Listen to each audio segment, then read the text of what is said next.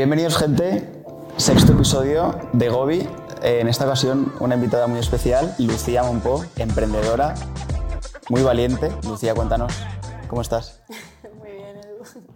Eh, bueno, yo soy Lucía, eh, de Malferida. Eh, creé el proyecto de Malferida, que es un refresco de cola, bueno, la botellita que veis por aquí, hecho con ingredientes naturales, sin azúcar. Fue mi trabajo de final de grado de la carrera. Y nada, pues empecé a desarrollar el proyecto pues hasta el día de hoy, que este sea el cuarto año de Malferida ya. Muy bien. Un proyecto personal, eh, un refresco de, de, cola natural, hecho en, en Valencia. Sí. ¿Cómo surge esa idea? ¿Por qué decidiste emprender con ese proyecto tan, tan ambicioso? Vale, pues o sea, la idea principal viene porque, eh, bueno, en el pueblo de mi madre, que es Ayora de Malferit, hay, siempre dicen, hay una historia que localmente se conoce un montón, que dicen que la Coca-Cola se inventó en este pueblo, ¿no? Entonces, eh, bueno, yo desde que soy pequeña he escuchado esta historia y, y, cuando bueno, me tocaba hacer el, el, trabajo final de grado, decidí hacer un plan de negocio de una idea y se me ocurrió la idea de decir, eh, todo el mundo dice que la Coca-Cola se inventaba a hielo, pero realmente no existe una a día de hoy de ahí, ¿sabes? Eh, entonces dije, guau, igual molaría eh, aprovechar esta historia y crear un refresco de cola con este storytelling. Y bueno, y a partir de ahí pues empecé a, a estudiar el mercado para ver si tenía sentido o no. Y vi que, que prácticamente era un mercado prácticamente monopolizado por dos marcas, por dos multinacionales y que habían pocas alternativas. Luego aparte vi que las opciones que habían en cuanto a refrescos de cola no eran saludables. Entonces dije, guau, igual molaría eh, en un nicho de este mercado eh, desarrollar un producto que fuera saludable, que no deje de ser un refresco de cola y aprovechar la historia esta que conozco desde que soy pequeña. Y de ahí sale el nombre de Malferida y el concepto, la idea. Uh -huh. Qué guay. La verdad es que un poco lo que comentas, ¿no? Sí que es verdad que es un, es un mercado muy monopolizado y que a todo el mundo se nos vienen a la cabeza esas dos marcas, Exacto, sí. pero no había nada que ofreciese eh, un producto saludable, natural. Exacto. O sea, igual o sea, existen y hay alternativas, lo único que son difíciles de encontrar. O sea, yo para hacer un estudio de mercado tuve que buscar por internet, por Amazon, traer de otros países. O sea, no podía ir al supermercado de, del barrio y comprar o a ninguna Una cola tienda. natural. Exacto, era como más difícil de encontrar. O tenía que ir a una tienda muy concreta. Entonces la idea era un poco pues traer un producto que esté más a la mano de todos. Vale. Qué guay. en esta zona. Qué guay. ¿Qué ingredientes tiene la malferida, Lucía? Eh, bueno, pues lleva, bueno, aparte de agua y gas, que son como el la base, ¿no? De, sí, es malferi, de malferida es agua, pero bueno, lleva extracto de cola, lleva aromas naturales, eh, lleva cafeína natural, se endulza con stevia uh -huh. en vez de con azúcar, eh, bueno, el colorante, un poco más. Pero sobre todo ingredientes naturales que al final te puedes tomar una malferida y no lo vas a notar. Exacto, exacto. Y se la puede tomar quien sea, o sea, una persona con diabetes, por ejemplo, se la puede tomar, una uh -huh. persona vegana, vegetariana, celíaca, sí, sí. porque al final no llevan nada. Qué guay. ¿Cómo fue un poco el proceso, Lucía, de, de crear el, el, refresco? O sea, de ya verlo embotellado y decir, vale, esto eh, lo podemos vender, la gente se lo puede beber, sabe a cola. Vale, pues bueno, eh, claro, yo tenía que buscar, pues, eh, bueno, investigar cómo era el proceso de producción de un refresco que, o sea, yo lo desconocía, ¿vale? O sea, uh -huh. bueno, yo acabo de estudiar la carrera y yo sabía de refrescos y de alimentación cero. Entonces, eh, bueno, di con, con, el proceso, que al final el proceso es crear un compound que puede ser o en forma de polvo o en forma de jarabe, uh -huh. y luego este compound es lo que se mezcla con agua, o sea, se, me, se, mide la dosis necesaria, se mezcla con agua, luego se pone el gas y, bueno, ya se... Uh -huh se embotella y tal. Entonces, eh, una vez supe esto, busqué eh, empresas que lo, me lo pudieran hacer. ¿no? Entonces, por un lado, eh, di con una empresa aquí de Valencia que me hiciera el compound y por otro lado, una embotelladora. Y entonces, nada, pues hablando con ellos, contándoles un poco el proyecto, negociando con ellos y al final, pues apostaron también por mí y por el proyecto porque al final, pues podían no haber salido y haberse quedado en una prueba y ya yeah. está. Y, y así fue, en verdad. Y luego ya, pues, en septiembre de 2018 por ahí, ya tuve como el primer, la primera, las primeras botellitas que ya podía empezar a vender, a dar a probar y empezar a mover uh -huh. la marca. Qué guay.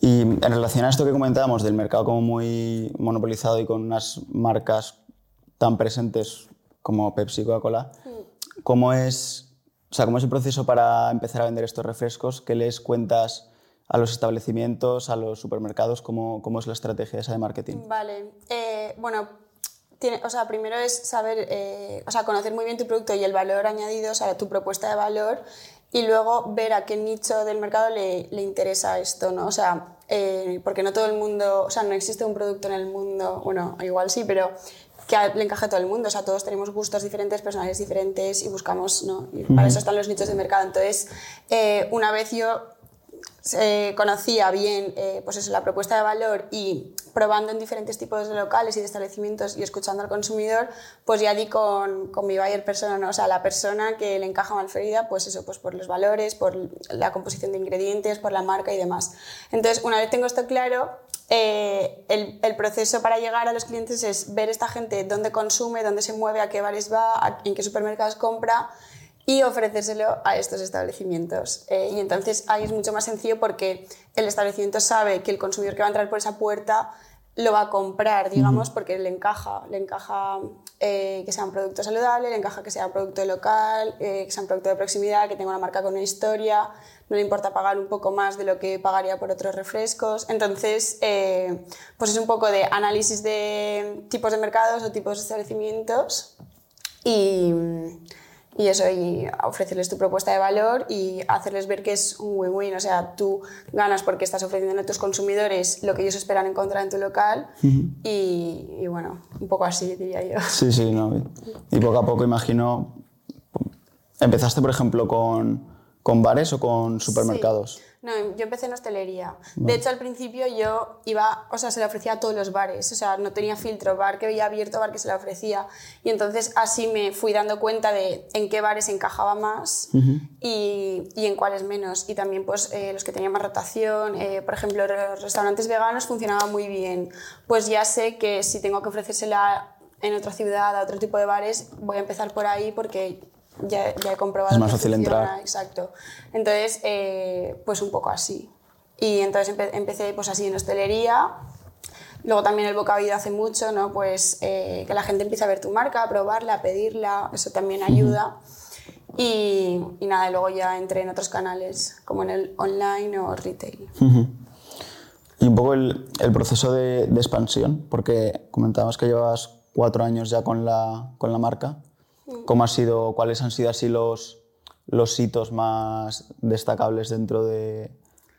Eh, pues no sé, porque cada año ha sido como muy diferente y en cada año sí que es verdad que el proyecto ha ido creciendo y cumpliendo cosas ¿no? dentro de, pues eso, del tiempo que lleva. Eh, también yo como persona emprendedora que es la primera vez que monta una empresa o mi primer gran trabajo, porque aparte de las prácticas, ¿sabes? Entonces, eh, que esto también hay que tenerlo en cuenta, porque igual alguien con otra experiencia y otro background, eh, pues este proyecto lo lleva diferente. Entonces, eh, cada año, pues, pues se han ido, no sé, pues cuando entré en mi primer supermercado fue un hito grande. bueno, también cuando hice una acción de in and out en otro supermercado más grande también, cuando hice una ronda de inversión también fue algo como, a, pues a nivel de la empresa, pues hitos chulos que al final, no sé, ¿En, ¿En, cuántos supermercados estáis ahora, Lucía? En cadenas de supermercados, bueno, estamos en Carrefour, eh, hemos trabajado con Aldi también, eh, con el Corte Inglés, en el Club Gourmet, eh, con una de Cataluña, en Amiller, y luego en supermercados tipo, por ejemplo, Getty, que no sé si conoces, sí, que, sí, sí. que es más de online, exacto, pues también, no sé, en estos creo. Sí. Bueno, y luego también en otras cadenas de tiendas. Más locales, pero... Sí, Sabor España y otras, sí. Vale, vale. ¿Cómo fue el tema de la, de la pandemia? Porque esto nunca lo hemos, lo hemos hablado. O sea, a ti te pilló más o menos en medio... Sí, fue un... De... O sea, sí. Exacto, digamos que, o sea, yo tuve Malferida a finales de 2018, entonces realmente mi primer año fue 2019 y 2020 fue el tema de la pandemia. Entonces, eh, para Malferia fue más una pausa, porque al final era un proyecto pequeño que pues no iba a morir porque al final eh, pues no tenía equipo, no tenía eh, gastos fijos en, en, plan... Oficinas. Claro, maquinaria o cosas así, o sea, nada. Entonces fue más una pausa y aparte yo ahí solo vendía en hostelería. Entonces fue más de decir, bueno, pues eh, paro en seco, al no ser que alguien me pida, pues algún conocido, pues nada, se la vendo y ya está. Y, y, ahí me puse pues, a trabajar un poco en otros canales de venta y empecé con el tema online, eh, pues a estudiar un poco, porque el tema online no es abrir una web y ya está, tienes que trabajar también, tienes que traer tráfico a tu web, hacer campañas de marketing diferentes, Facebook Ads, SEO, SEM. Entonces empecé a, a trabajarme esa parte que hasta el momento pues no la había explorado y, y luego el supermercados. Dije, eh, tengo que meter el producto en otros canales de venta, ¿sabes? Y entonces, eh, sí, fue un poco de o sea, a nivel ventas, eh, un rollo por eso, porque no podía vender en esos meses, pero sí que a nivel evolución de la empresa, pues me hizo Te vino bien. sí, para, pues eso, para buscar alternativas y otras vías. Mm, y- meter el canal online. Exacto, y sacar otras oportunidades. Entonces, bueno, fue también algo que te encuentras y, y bueno, y Bueno, le, sacaste provecho de alguna manera con el tema Sí, online y demás. Hoy en día, el canal online, ¿cuánto representa más o menos de las ventas? Pues un 30% o por ahí. Joder, pues Está guay, o sea, no está sí. nada mal. Sí, sí. Gracias. Sí, porque al final eh, es una manera de llegar, o sea, de fidelizar a tu cliente. O sea, hay gente que igual te sigue en redes sociales, por ejemplo, o te vio en un bar o, y te probó, o en un supermercado. Y entonces, como Malferia no está en todos los bares, no está en todos los supermercados, si tú, a ti te gusta el producto y la quieres consumir, eh, en tu día a día, eh, igual no es, no es tan fácil o tan a mano, cada vez más, pero sobre todo si eres de una ciudad, no sé, fuera de la comunidad valenciana y tal. Entonces, eh, pues online tú te compras, o sea, tú puedes comprar y, y tenerla en casa siempre que Accesible, quieras. sí, sí, sí. Sí, entonces, no sé, un poco dirigido a ese consumidor. Sí, pero al final también el estar presente en las redes también te da pues otros, ot- otra fuente de ingresos porque al final estás, es un escaparate que no cierras a 24/7 abierto Claro, mientras claro, sigas subiendo contenido Llegas y a demás. mucha gente diferente, eh, la gente que ya te conoce pues se queda contigo, interactúa, te- tienes contacto directo con, bueno, con, con los clientes, Sí. cualquier cosa te la dicen. eh, Sí. Y Lucía, eh, has comentado antes muy por encima eh, un tema de una, de una ronda de inversión. Sí. ¿Cómo fue eso? Cuéntanos un poco Eh, la vale, experiencia. pues eso fue el verano pasado. Eh, nada, pues eh, bueno, en, en temas de ronda de inversión, pues al final eh, una startup pues a veces necesita vías de financiación y las vías, eh, pues pedir un préstamo suele ser, no suele ser viable pues porque los bancos no dejan dinero tan fácilmente o lo que sea. Eh, entonces la ronda de inversión es una alternativa, bueno, es una opción que existe para las startups donde, bueno, inversores meten dinero en tu empresa, meten capital a cambio de una participación, no. Entonces yo dije, venga, pues eh, en ese momento pues me apetecía dar un mini salto, o sea, eh, como hacer más cositas. No hice una, una ronda grande, la, hicimos, la hice de 87.000 euros. Entonces, eh, que dentro del mundo de las rondas es una ronda pequeñita. Pero eh, realmente era como el capital que necesitaba pues para hacer como esos cambios que yo buscaba, pues un poco para, bueno, como en diferentes canales, profesionalizar un poco varios, varios temas. Entonces, eh, nada, me pareció buena opción y la hice con, con Startup Explore, que es una plataforma que pone en contacto a inversores con startups y te ayudan en todo el proceso porque yo estaba cero metida en este mundo de las rondas y, y no sé, al final me faltaba mucho conocimiento y esta gente pues esta- o sea, entiende más y te ayuda en todo ese proceso.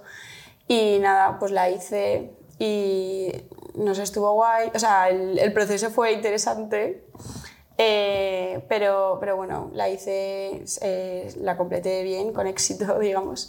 Y, y nada, y ahora hay un porcentaje de la sociedad de Malfería que está en manos de inversores, pero que en el día a día ellos no están metidos, pero bueno, sí, con muchos de ellos tengo buena relación, te ayudan en lo que necesites y, y bueno. O sea, que no es una relación fría de poner la mano al final del ejercicio y ya está, ¿no? O sea, que Claro, no, normalmente tiene- suele estar encima y también en proyectos como el mío eh, apuestan más por el proyecto o por la persona emprendedora que, que por buscar ese beneficio porque saben que son proyectos que, que, que probablemente si dan beneficio algún día será dentro de un tiempo, ¿no?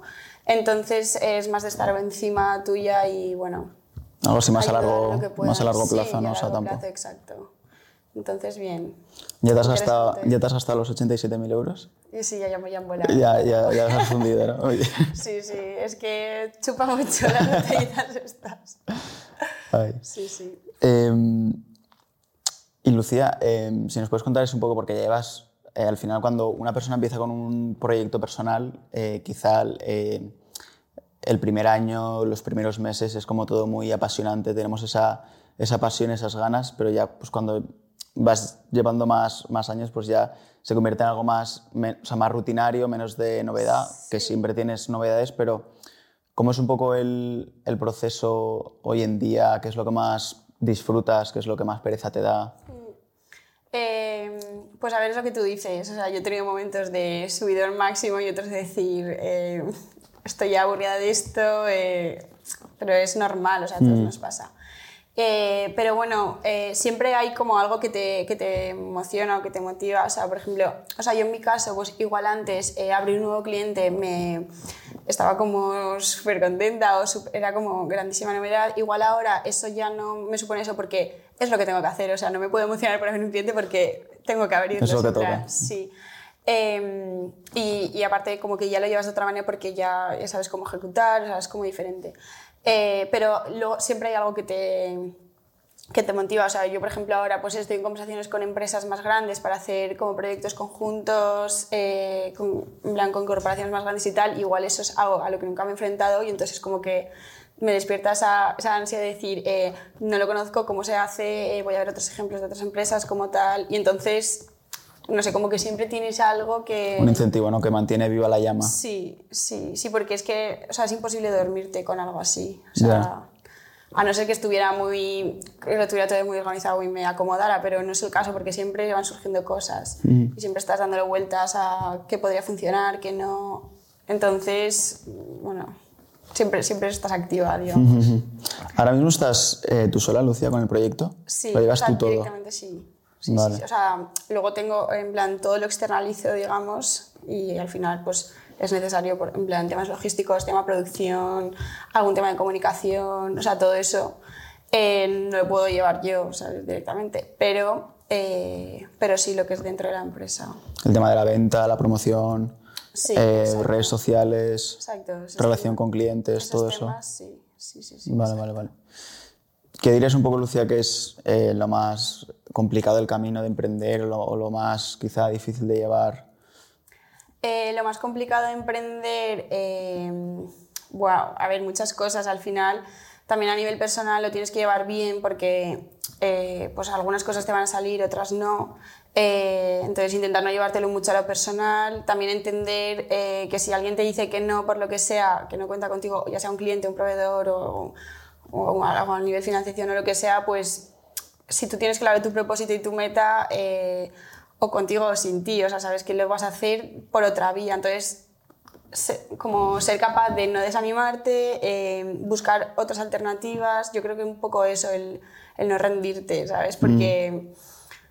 eh, pues eso, a veces te puedes pensar que que, por ejemplo, si cierro este acuerdo, ya va a ser el éxito total, ya lo voy a petar. O sea, no, ¿sabes? Si lo cierras bien, va a ser un hito bueno para ti, pero si no lo cierras también, o sea, te vas a buscar otra cosa y vas a hacer otra cosa y no significa que el producto no sea bueno la empresa no sea buena. Entonces, no sé, tener esas decisiones claras, pero también eh, ser honesto contigo de si funciona o no, ¿sabes? Porque si, por ejemplo, imagínate que yo pasan los meses y no vendo ni una botella, tampoco voy a estar eh, ahí haciendo el tonto, ¿sabes? Entonces es como buscar un poco el equilibrio de de saber si lucho un poco más o no. Y saber, no sé, yo diría que eso, pero, pero no sé. Mantener los momentos de así más...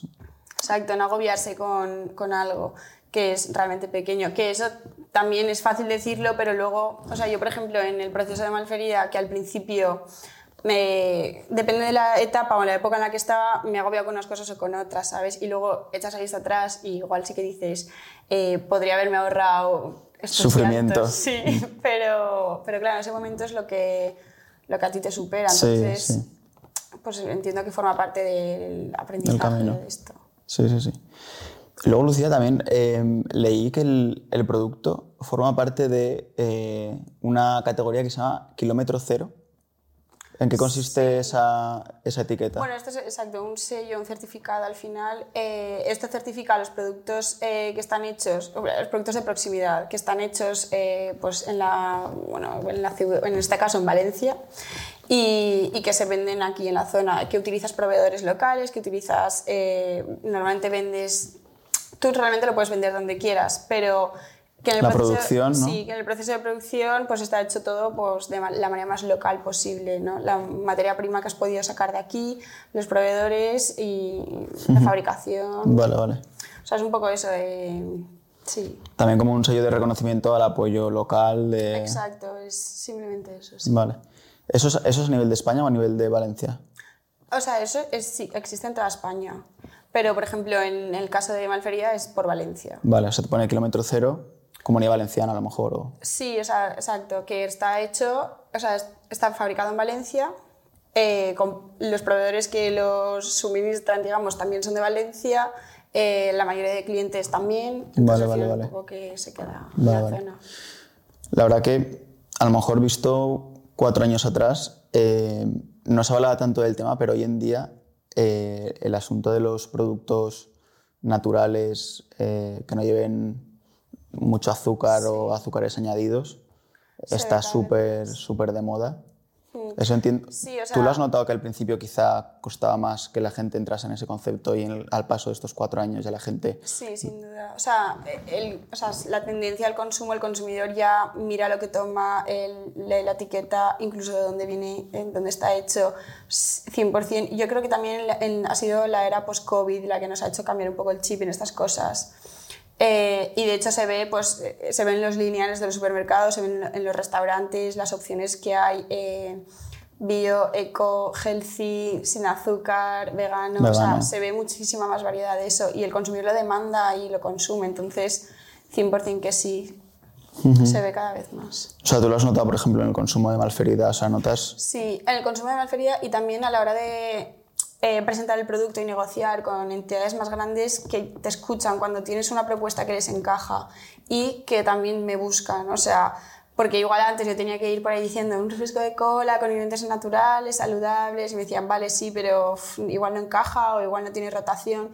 Y ahora incluso hay eh, empresas que me han llamado en plan, eh, oye, eh, háblanos un poco más de este producto, hemos visto por encima que tiene estas características, eh, nos gustaría estudiarlo para incorporación 2023, por ejemplo. Entonces, eh, si te buscan es porque están en búsqueda de productos de, este tipo. Entonces, eh, yo creo Notas que os beneficia, ¿no? En el... Claro, sí, como que el producto está encajado en la tendencia del consumo. O sea, sí. Vale, vale.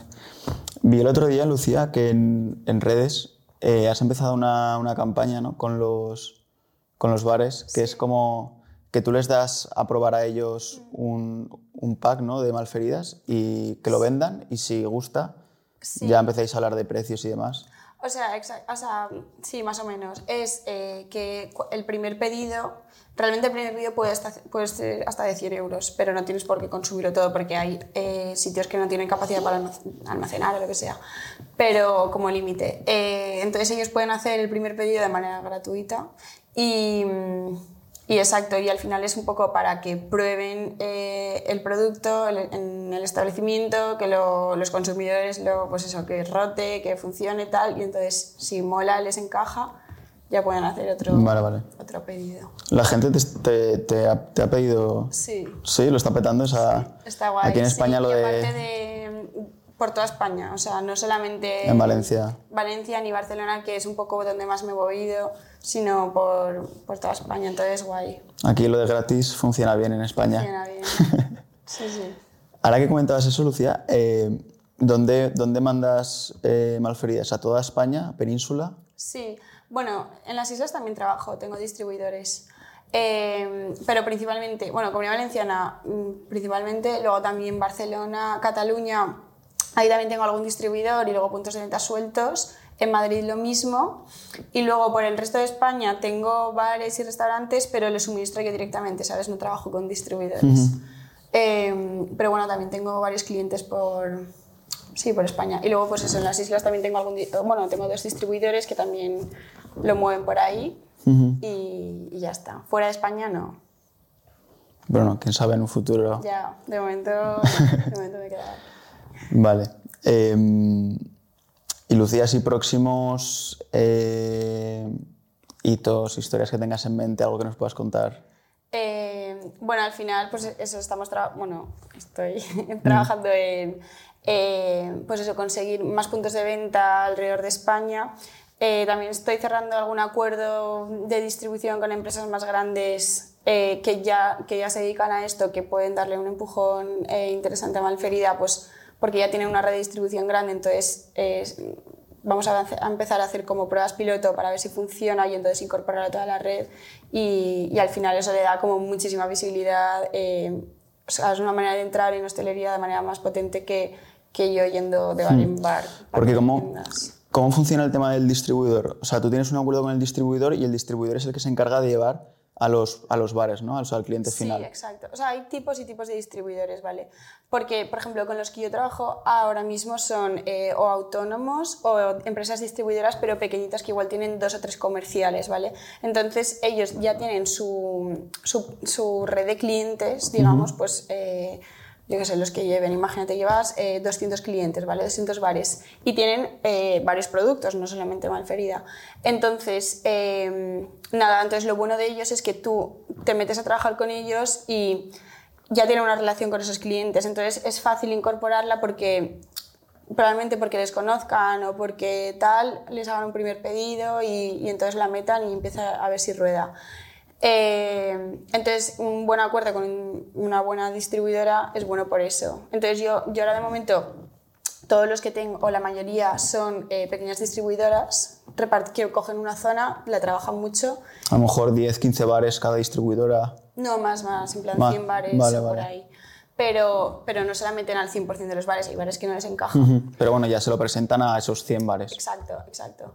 Y también es importante ver eh, el tipo de productos que esa distribuidora lleva para ver si van alineados con tu producto, porque si ellos llevan, eh, pues no sé, productos que van a precio o, o lo que sea, sabes que un producto más gourmet o más tal, a lo mejor no. no les va a encajar. Eh, pero si ya llevan pues eh, X vino, X vermut, X cerveza artesanal, tal, sabes que el tipo de clientes que le venden este tipo de productos les va a encajar en la feria. Entonces, eso también es importante saberlo. Y luego hay distribuidoras que son muchísimo más grandes, eh, que ya tienen una red de comerciales interesante, en plan más grande, distribuida por toda España. Sí. Y entonces estos acuerdos cuestan más de cerrar, pero también si cierras alguno te apoyan mucho en Publi también, entonces eh, voy, voy, a ver si lo consigo, no lo sé. eh, ¿Cómo es un proceso de estos para cerrar un acuerdo con un distribuidor grande? O sea, tienes que presentar, imagino, como un portfolio con un montón de datos, histórico de ventas. Eh, vale, pues eh, cuando hablas con un distribuidor, o sea, el portfolio lo tienes que tener, que al final es eh, tu producto y la propuesta de valor, ¿no? Pero tienes que ir más allá porque al final eh, recibirán propuestas de introducción de productos, yo creo que todos los días. Entonces, eh, les tienes que hacer ver por qué tu producto encaja, porque ellos van a ganar a largo plazo también incorporando eh, este producto en su cartera, en su portfolio de productos. Entonces, eh, el historial de ventas puede funcionar de decir, mira, estos sitios ya lo han incorporado, tienen esta rotación. Eh, tú también lo puedes hacer con tus clientes, eso puede funcionar. o decirle, nombrarle si tienes algún nombre de, de algún, alguna entidad o algo más reconocido, pues decirle, esta gente ya ha apostado por el producto, eh, no te quedes atrás, puesto tú también. Em, y luego, pues eso, pues eh, que, que, vean que tiempo que van a invertir en la venta de, de, de tu producto, que, que, sea tiempo valioso y que no lo vayan a perder, porque van a dejar de dedicar tiempo a otras cosas. Entonces, eh, sí, un poco pues hacerles ver que, que eso. Luego, tendencias en el mercado, datos... Eh, y un poco pues eh, qué puedes aportar aparte del producto, o sea, vienes aquí a vender o también me vas a ayudar en el tema de promoción, me vas a ayudar en, pues no sé, en redes, en, en, en flyers, en qué puedes aportar a Venta online. Sí, exacto. Entonces, pues es un poco decirles un poco pues eso. Tu propuesta de valor y por qué vender tu producto va a ser mejor que vender, que vender otro, refresco. Y, qué, ganas si lo incorpora ya versus si se espera un año y entonces decide incorporarlo lo que sea. Entonces sí, un poco así de mm, venderle al final a pues eso. ¿Trabajáis con el, eh, con el canal Oreca? Sí. Sí, sí, exacto. Ese es, por ejemplo, de los más grandes que tenéis. En, en sí, en Oreca, que al final es la hostelería, es el peso más grande de, de Malferida, digamos. Y luego, eh, luego retail y luego online. Vale. En ese orden. Vale, vale, vale. ¿Y los distribuidores estos de los que hablamos están dentro de Oreca? Sí, Vale. exacto. Oreca, Sí, digamos, es el canal en general y De- dentro del canal están... Exacto. Yo para llegar a Oreca, que al final Oreca es eh, restaurantes, cafeterías, bares y tal, em, tengo que, bueno, tengo que pasar, no, puedo pasar, puedo llegar a través de distribuidores y en muchas zonas lo hago y luego en otras le suministro yo directamente a través Vale. de un portal B2B que tenemos que al final es un proceso digitalizado donde ellos eh, hacen el pedido de manera digital, online y a mí me llega y yo le suministro. Entonces tengo ambas opciones. Vale. Em, luego, Lucía, em, me suena que en el proceso de. O sea, el proceso de, de crear la malferida, de, de- de decir, vale, vamos con este sabor. Vale. ¿Cómo fue ese proceso? Eh, ¿Tenías que probar tú las fórmulas que van saliendo? ¿Los ingredientes los decías tú? ¿Cómo fue Sí. eso? Vale, pues, eh, o sea, yo tenía en mi mente el concepto, ¿no? O sea, me refiero, yo sabía que, que, no, que quería que no llevase azúcar, sabía que fuese lo más natural posible, sabía que el sabor quería ser de cola, pero tampoco sabía, o sea, por ejemplo, yo sabía que no quería eh, que no llevase azúcar, pero, pero no sabía decirte qué edulcorante quiero. O sabía que quiero ingredientes naturales, pero no sé decirte qué ingredientes son los que van a componer, porque yo no tenía esos conocimientos, o igual podía leer. Entonces lo que hice fue eh, coger refrescos de cola que ya existían en el mercado, pues eh, algunos sin azúcar, otros naturales, otros bio, otros tal, eh, y ver y estudiar lo que llevaban. Y entonces esto, eh, mostrárselo a la empresa con la que iba a hacer el, el eso, el compound, y, y comparar y hacer catas. Y entonces luego ellos me hicieron una propuesta de, varias, de varios sabores, que al final era, era como una fórmula base, pero con alteraciones, es decir, una más dulce, por ejemplo, o una más ácida, o, em, o una, no sé, con otro edul- edul- edulcorante que no fuese stevia. em, y entonces de ahí, eh, internamente, entre la gente del equipo, yo y bueno, me traje pues, a mi familia, a mi padre, ¿sabes?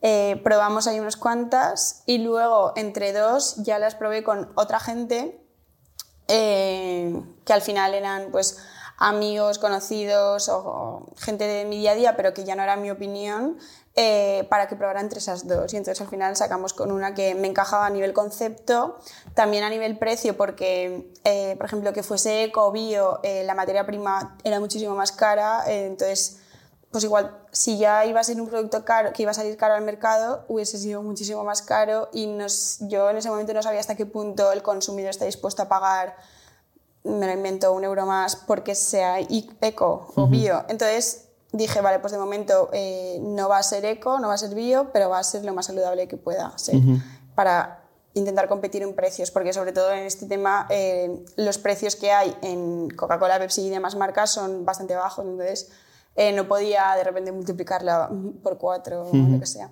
Entonces, lo que me encajara, eh, di- al final o sea, no sé, fuimos mirando y, Y lo que salió, una. lo que salió a mayoría de la gente, o sea, la que Exacto, que estuviera rica, que a nivel conceptos me encajara, a nivel precio también. Y, le hiciste caso a la gente, o sea, lo que votó la gente, le- Sí, sí, o sea, al final, cuando se le dio a la gente, ya la decisión estaba más o menos tomada, eh, pero era un poco de... reafirmar. Exacto, de reafirmar que no nos estábamos equivocando. Vale, vale, vale. Y así fue. Estuvo guay ese, ese proceso. Porque, claro, si cogemos aquí la. Bueno, esto es una, esto es una malferida, para quien no la haya visto. Este es el, el diseño de la botella. La- lo vendéis solo en, en botella de cristal, ¿no? Sí, exacto, tenemos este formato. Hmm. ¿Cómo, o sea, cómo, ¿Por qué esta etiqueta, por qué estos colores? ¿Qué, qué quisiste transmitir a la gente con, Mm, Vale. con esto? Eh, bueno, pues al final el diseño de Malferida, eh, bueno, lo hice con un diseñador, ¿vale? Que él también me hizo varias propuestas eh, contándole yo lo que quería transmitir, que al final pues fuese una marca joven, eh, que, que transmitiera pues esa naturalidad, ¿sabes? Que por eso lleva pues las hojitas de, de stevia, lleva la- esos redonditos como la nuez de cola, Esto de aquí. Exacto. Eh, entonces, que transmitiese un poco eso, que tuviese personalidad. Luego también el rojo está bastante presente porque al final eh, refrescos de cola, mm, queramos o no, nuestra mente se va a la marca Coca-Cola, eh, que es rojo, entonces Coca-Cola lidera esta categoría y si él dice que es rojo, es rojo. Entonces no puedo yo de repente aparecer con otro color y decir que es un refresco de cola. Entonces tienes que seguir un poco con esa línea eh, porque en un línea lo, la primera vez que el consumidor lo vea tiene que reconocerlo. De hecho ya hay gente que, que nos dice, uy, pensaba que era cerveza por el, por el tipo de botellín. Mm. Y, y, eso que el color no es ni de cerveza ni No, nada. no, Pero bueno, pero pues entonces, eh, pues eso, tema rojo por eso, y luego tema colores, flores y tal, pues por, por destacar un poco las característica- características del producto. Y, y nada, y que fuese una imagen alegre, chula y pues eso. Sí, sí, sí, joven, juvenil, sí, sí. ¿Habéis pensado en hacerlo en otros formatos, el producto, tipo lata de toda la vida? Sí, sí, sí. De hecho, me gustaría eh, el siguiente step de si cambio de formato o si hago un formato 2, eh, que fuese la lata, porque la lata eh, puede abaratar mucho los costes, es buena para transportar porque no pesa tanto, esto pesa bastante. Puedes llevar más quizá, ¿no? Se Puedo pueden apilar mejor. optimizar, exacto. Eh, entonces me sí que me gustaría combinar, depende de los canales, pues un formato u otro. Eh, pero bueno, no sé cuándo llegará, porque los pedidos mínimos de lata sí que son más grandes, necesitas eh, pues eso, más inversión inicial, eh, más sitio de almacenaje, eh, como que se complica un poco más, pero bueno, que llegará, llegará pronto. Vale. Em, luego, Lucía, leí hace no mucho por las redes algo de un artículo de, de Forbes que te habían publicado por ahí. ¿Cómo fue, cómo fue eso? Sí, o sea, exacto, la, bueno, la revista Forbes eh, como que me sacó en, en una lista, ellos hacen pues, listas de top 100, top 50, tal, y esta, en este caso era eh, de personas creativas. Y, y nada, y decidieron eh, incluirme en esta lista, la verdad es que eh, no me lo esperaba. Fue gracioso, pero, pero bueno, muy chulo, porque al final que una revista así, con ese nombre, te reconozca tu trabajo, eh, está guay. Qué guay, qué guay. Mm. Qué bien. Sí. Vale, Lucía. em, luego, para la gente que no lo sepa, em, la gente que va a un bar y pide una malferida, ¿por cuánto, por cuánto la tiene? Eh, vale, pues depende del bar que vaya, pero el precio de Malferia está entre 1,80€ y 2 euros, digamos. Vale. En supermercados igual la puedes encontrar a 1,40€, eh, que, que ahí es donde todo el mundo nos dice, qué cara, porque claro, en un lineal que vendes eh, una lata de un refresco a 0,60, 0,70, eh, de repente un- que una botella también de 0,33 eh, te, te cueste 1,40, 1,50, es como el doble, ¿sabes? Pero, pero luego en hostelería sí que los precios están, o sea, tú en Bastante cualquier bar o cafetería te, te puedes tomar una, cualquier refresco, zumo, caña, lo que sea, y Por va a dos costar- euros, te lo que sea. eso. Sí, sí, sí, sí. Entonces ese es el precio. En, si lo compramos vía online es, es más barato, puede En, ser. en online eh, ven- o sea, se vende en cajas de 12 en 12, o sea, 12, 24, 36. Entonces, una caja de 12 cuesta 20 euros y la caja de 36 eh, botellitas, creo que, o sea, creo no, cuesta eh, 52, si no me equivoco. Entonces, el precio por unidad eh, sí que sale más barato. Sí, entonces, bueno, pero pues eh, si haces una compra conjunta o para ti, para todo el mes, para casa, pues y sabes que te lo vas a gastar, pues sí que te sale más barato que si vas y compras de una en una. Sí, sí, sí. Em, y el, el proceso, o sea, pides online, te, llega, te puede llegar a casa o a un punto de recogida, ¿cómo es? Exacto, sí, normalmente, bueno, tú metes una compra online, o sea, tú metes la dirección de entrega y normalmente el día siguiente, porque eh, yo tengo el proceso de logística externalizado, es decir, eh, yo mando producto a, a una empresa donde ellos lo tienen almacenado y tengo linkeado eh, mi tienda online con ellos, entonces cada vez que llega una venta se encargan ellos de la logística y que llega a casa, atención al cliente y todo eso. Entonces, eh, normalmente el día siguiente ya lo suelen entregar. O sea, Al día siguiente te llega. en, en 24 horas, sí. Joder, muy bien. Con este servicio sí. A no ser que pase algo, o que sea festivo, o que sea fin de, que, que bueno, pero que no es algo que tarde. En principio no debe de tardar mucho. Sí que es verdad que alguna vez pues ha complicado, o han llegado y O se pilla fin de semana de por medio, a lo mejor. Sí, o, o que con el tema de la paquetería pues pasa de todo, porque hay muchos envíos todos los días. Entonces no puedes garantizar al 100% que vaya a llegar, pero en principio el día siguiente, nada, llega a la venta, se prepara y sale. Y sale muy bien. Sí, Gente, tenéis a Malferida online, malfe- malferida.com. malferia.com. Compráis un pack de 12, os llega al día siguiente y vais y a la hora de la comida le decís, mamá, papá, Cola natural. Exacto. Y les tenéis contentos toda la semana. Exacto. Que la gente lo sepa. Eh, vale, Lucía. eh, para ir acabando un poco, eh, quiero por favor que tú, ya que tu opinión y tu carrera es tan, es tan valiosa, que le digas a la gente, eh, gente que quiera emprender con un proyecto personal, que esté pensando en abrir una marca, ¿qué tres, cuatro consejos le darías para, para empezar, para que se anime a hacerlo? Vale.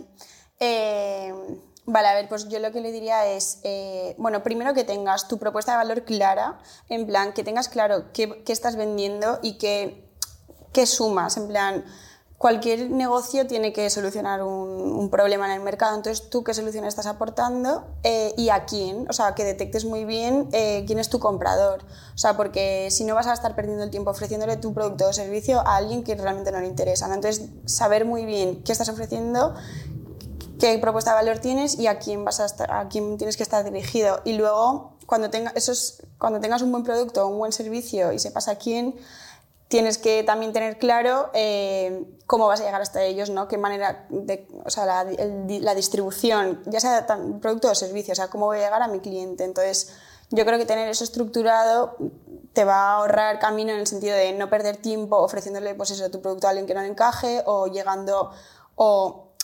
imagínate eh, hacer una campaña de marketing increíble y luego eh, que tu producto no esté a la mano, o sea, que nadie lo pueda comprar porque realmente no tienes una distribución clara o que, que puede pasar, ¿sabes? O sea, por ejemplo, yo no puedo hacer una campaña súper agresiva y de repente que, que vayan a los bares y no, y no esté malferida, habría perdido todo el tiempo y dinero invertido. O sea, tien- tiene que ir un poco alineado, pienso yo.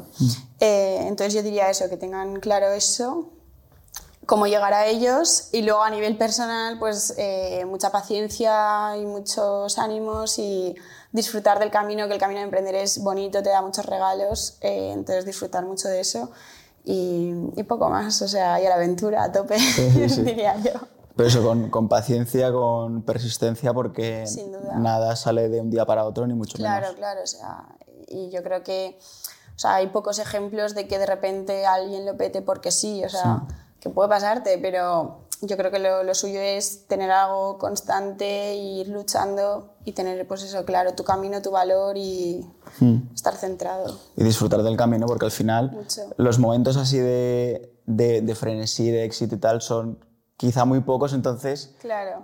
te tiene que gustar el, el restante, que es la mayoría de... Claro, claro, o sea, exacto, que no, que no te suponga un, un malestar despertarte por las mañanas y, ¿sabes? Sino que tengas ganas, que vayas a gusto, que te puedas organizar tu tiempo, eh, intentar no, en plan, desconectar también, que no, que no el 100% de tu vida sea la empresa, sino también tener pues, otras cosas que te, hagan, que te ayuden a desconectar o, o momentos así. Y, y yo creo que con eso... Para adelante, con eso lo tenemos. pues, yo creo que con La eso fórmula puedes- secreta. la fórmula secreta. Ok, Sí, verano, yo diría eso. Vale. Pues, oye, Lucía, muchas gracias por, por venir. Nada, a ti. Eh, siempre me encanta escuchar eh, la historia de la malferida.